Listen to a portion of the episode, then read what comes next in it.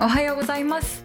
3月2日水曜日ニュースピックスニュースレター岡ゆずはです。この番組ではソーシャル経済メディアニュースピックスの記者が日替わりで毎朝一つ今日知っておきたいニュースを選んで解説していきます。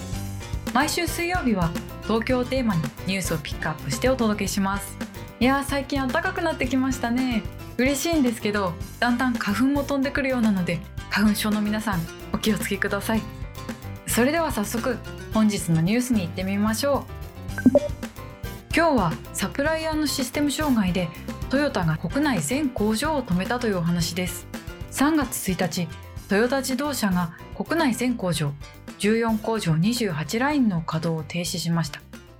この理由っていうのは取引先の部品メーカーである小島プレスにおいてサーバーがウイルスに感染したことが原因となっています。国内全工場を1日止める影響は約1万3000台に上るそうです。この小島プレスさんという会社は内装とか外装の樹脂部品を手掛けている愛知県の会社で2020年の売上高が1745億円くらい。取引量の全量がトヨタ向けとされてます。でもサプライヤーさんのシステム障害でなんでトヨタの全工場が停止してしまうんだって思われる方も多いと思います。これどこに問題があったのかどういうことが起きたのか取材したのでそれを簡単にまとめてお届けします。まず小島プレスさんで何が起きたのかという話なんですけれども2月の26日に一部のサーバーでウイルス感染脅迫メッセージっていうのを確認しました。それに伴ってさらなる攻撃を予防するために外部とのネットワークを遮断しています。そうすると何が起きるかっていうと生産に必要なデータを受け取れないっていう問題が生じてくるわけです。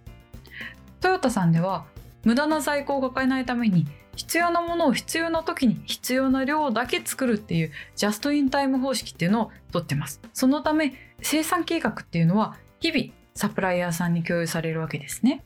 小島プレスさんでも28日の生産分までは必要なデータっていうのを受け取れたみたいなんですけれども、3月1日に作る時のデータが受け取れずに製品の納入ができない事態に陥ってしまったようなんです。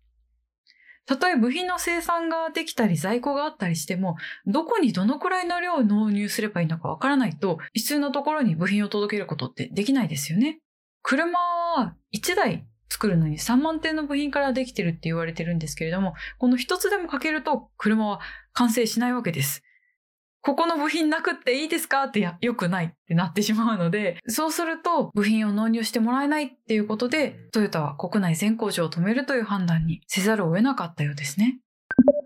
これ、1日止まると1万3000台に影響が出てくるって、どんどんどんどん長引くと困るよな、どうするの？って思われると思うんですけれども、無事3月2日は工場の稼働を再開できるそうです。ただ、小島プレスさんに至っては、システム自体が完全に普及したわけではないそうで、生産に必要なデータを受け取るこの代替手段っていうのが確立できたために稼働再開に至ったそうです。今回ウイルスの種類については、まだ具体的なところ公表されてないんですけれども、専門家の間ではランサムウェアなんじゃないかっていうふうに言われてます。ランサムウェアっていうのは感染した PC をロックしたりだとか、ファイルを暗号化したりすることによって、コンピューターを使えなくして、それを元に戻すことを引き換えに身代金を要求する不正プログラムのことです。感染する経路は専門家の方に聞いたところ主に3つ。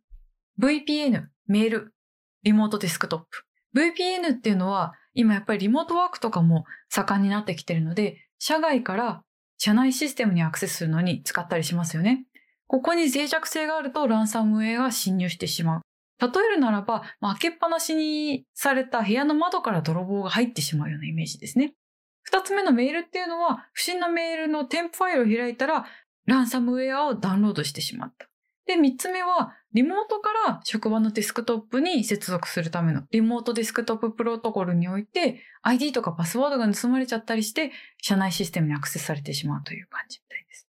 このランサムウェアの被害っていうのは全然今回トヨタさんだけの一言ではなくて我々の身近にも結構迫っているところなんですよね。特にこのメールでの手段っていうのが今までは変なメールっていうといや日本語が変だったりだとかしてすぐ気づけたっていうイメージがあると思うんですけれども、最近は手口が巧妙化していて、一見すると普通のメールに見えるけれどもっていうパターンが増えてるみたいです。会社とかでも不審なメールに気をつけてっていう注意喚起がされてるかもしれません。いやいや自分は大丈夫っていう風な形で油断せず、ぜひぜひ皆さんお気をつけください。